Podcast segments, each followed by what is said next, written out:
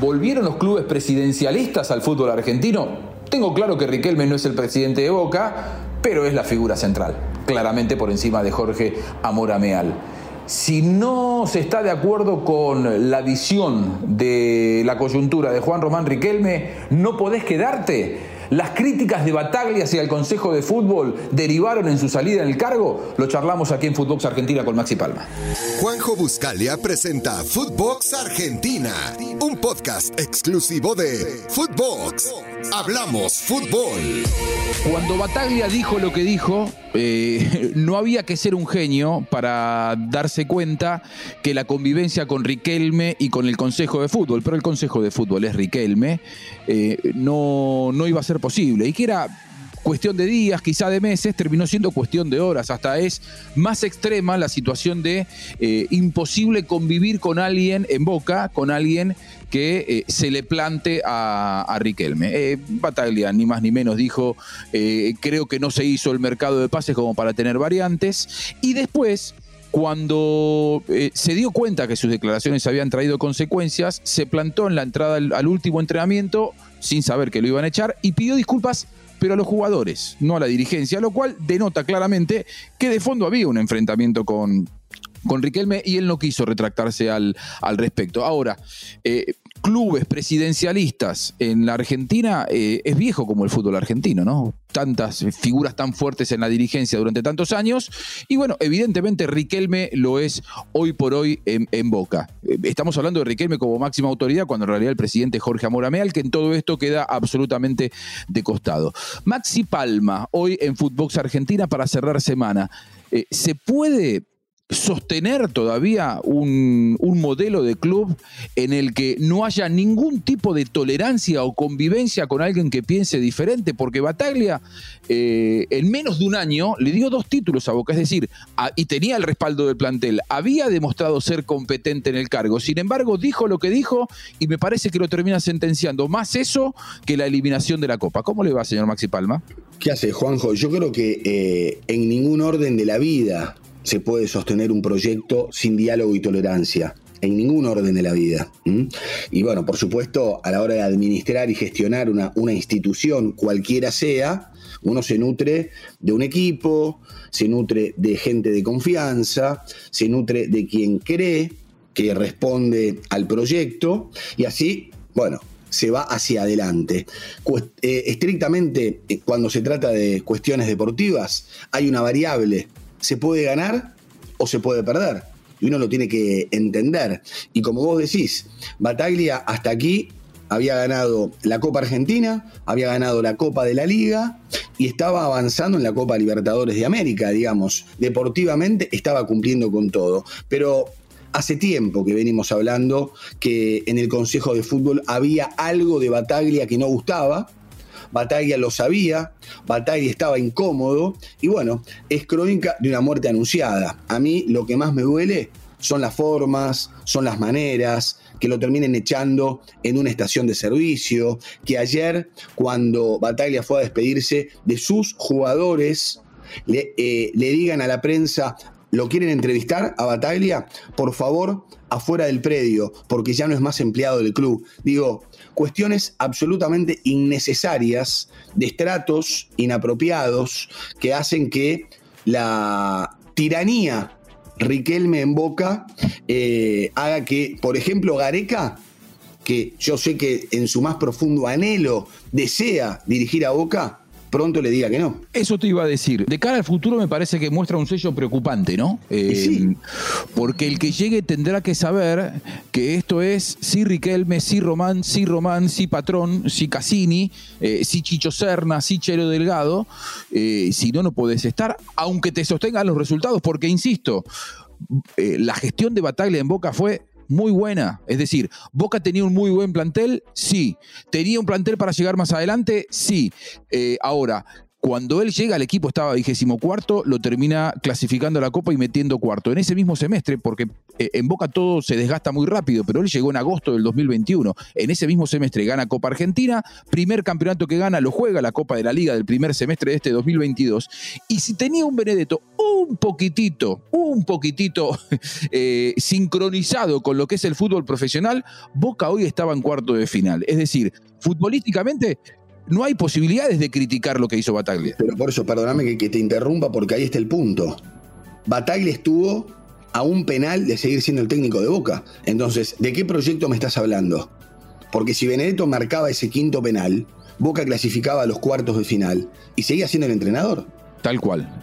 Y lo que lo, que lo deja fuera me parece que es esto de no estar en la sintonía de Riquelme. De hecho, eh, la prensa, nosotros, vos, yo, todos hemos estado diciendo, no se llevan bien, no se llevan bien, y se enojaban cuando uno decía no se llevan bien. Ahora, eh, cuando Bataglia eh, eh, después de que lo echan, habla con la prensa el, jueves por la mañana, dice sí, diferencias hubo durante toda la gestión, es decir, eh, el que llegue va a tener que agachar la cabeza y soportar. Ahora, por ejemplo, nombran a Heinze. Yo creo que Heinze con esta política que tiene Boca de, dialogar constantemente de fútbol con el entrenador y de, y de preguntarle, yo no creo que pueda durar demasiado. No, no, no, definitivamente definitivamente. Habrá que ver cómo le va a Ibarra este fin de semana con San Lorenzo y si Ibarra también será partido a partido, esperando que se aquieten las aguas, ¿no?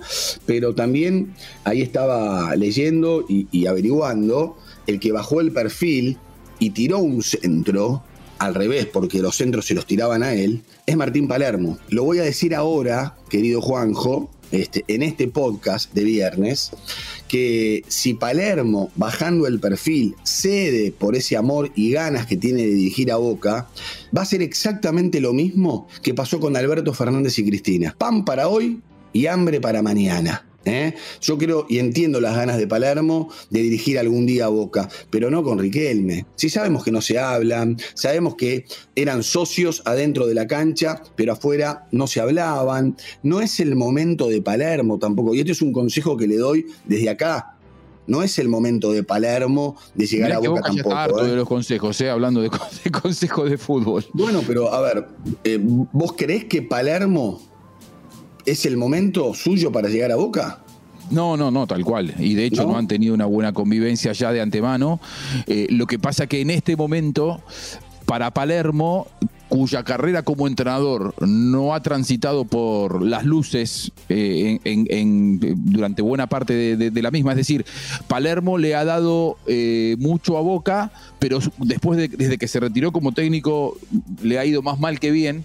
Hoy que lo venga a buscar Boca probablemente le haga agachar la cabeza eh, ante, ante Riquelme, con el cual nunca se llevó bien, y, y, para aceptar un cargo que probablemente él lo anhele por su carrera como entrenador, si no fuera por su pasado de ídolo, me parece que no está a la altura de, Boca. Lo que pasa es que, bueno, Palermo es el jugador que ha hecho más goles en la historia de Boca y, bueno, probablemente puedan potenciarse. El tema es eh, cómo conviven dos personas que no se han llevado bien. Eh, Palermo es el máximo goleador, fenómeno. Y Bataglia es el máximo ganador de títulos en la historia. Y lo echaron en la estación de servicio. Sí, tal cual. Tal cual. Eh, sí, sí, sí, sí. No, no, o sea, no, respetan nada. Como diría nuestro amigo Manuel, no respetan a las figuras no parece un momento indicado como para que eh, se apague un incendio con, con querosén, ¿no? Porque eh, si se va a Bataglia, con el cual Riquelme ha compartido, eh, Riquelme y el Consejo de Fútbol, porque acá no solamente es Riquelme, más allá de que es el jefe, han compartido horas y horas y horas de vestuario, han tenido un montón de títulos y logros con, con la querida camiseta de Boca. Bataglia no pudo convivir más de 11 meses con ellos. No, no, no, definitivamente. Y vos fijate lo que históricamente era un banco anhelado, porque ¿qué entrenador del fútbol argentino no desearía hace un tiempo eh, dirigir a Boca? Cualquiera que se preparara algún día para dirigir, sueña con dirigir el banco de Boca. ¿Y cuántos grandísimos entrenadores de la historia del fútbol argentino han dirigido a Boca? Y creo que salvo alguno que sabe que es una oportunidad ahora porque nunca más lo van a llamar, nadie quiere dirigir a Boca en este momento. El que puede elegir otras opciones eh, y el que tiene cierto estatus, me parece que esto de la relación con, con, el Consejo de Fútbol probablemente pese en su decisión. Yo no estaría tan seguro de decir no quieren dirigir a Boca, porque la verdad es que es como vos bien decías, es una tentación siempre dirigir a un club tan grande, con un arraigo tan, tan enorme, dirigir en la bombonera, ser local en la bombonera, creo que es el sueño de todo entrenador. El tema es que en estas condiciones, con el nivel de exigencia y con un semestre por delante en el cual no tenés ni siquiera el desafío de una competencia internacional. Digo, eh, creo que el daño que le hizo la eliminación tan prematura a Boca en la Copa Libertadores, vamos a terminar de darnos cuenta, de darle realmente la dimensión que tiene con el paso de estos próximos eh, cuatro o cinco meses de competencia en donde Boca solamente pueda jugar por la Copa Argentina, que, casi que la, gana mandando un equipo de reserva últimamente, y el, y el torneo local, pero para lo que se había armado este plantel era otra cosa. Y, volvemos a lo mismo, ¿no? Eh, las distintas maneras de gestionar y las distintas maneras de mostrarse. Porque River, igual que Boca, quedó eliminado en octavos de final de la Copa Libertadores. Digo, deportivamente, económicamente es el mismo drama, entre comillas, si querés. Y fíjate, sin embargo, que de River se está hablando del partido del próximo fin de semana, la despedida de Julián Álvarez, que tal vez se va Enzo Fernández, que no va a llegar Luis Suárez, que están intentando por Borja y nada más. ¿O dónde viste? ¿Sabes cuál es la diferencia?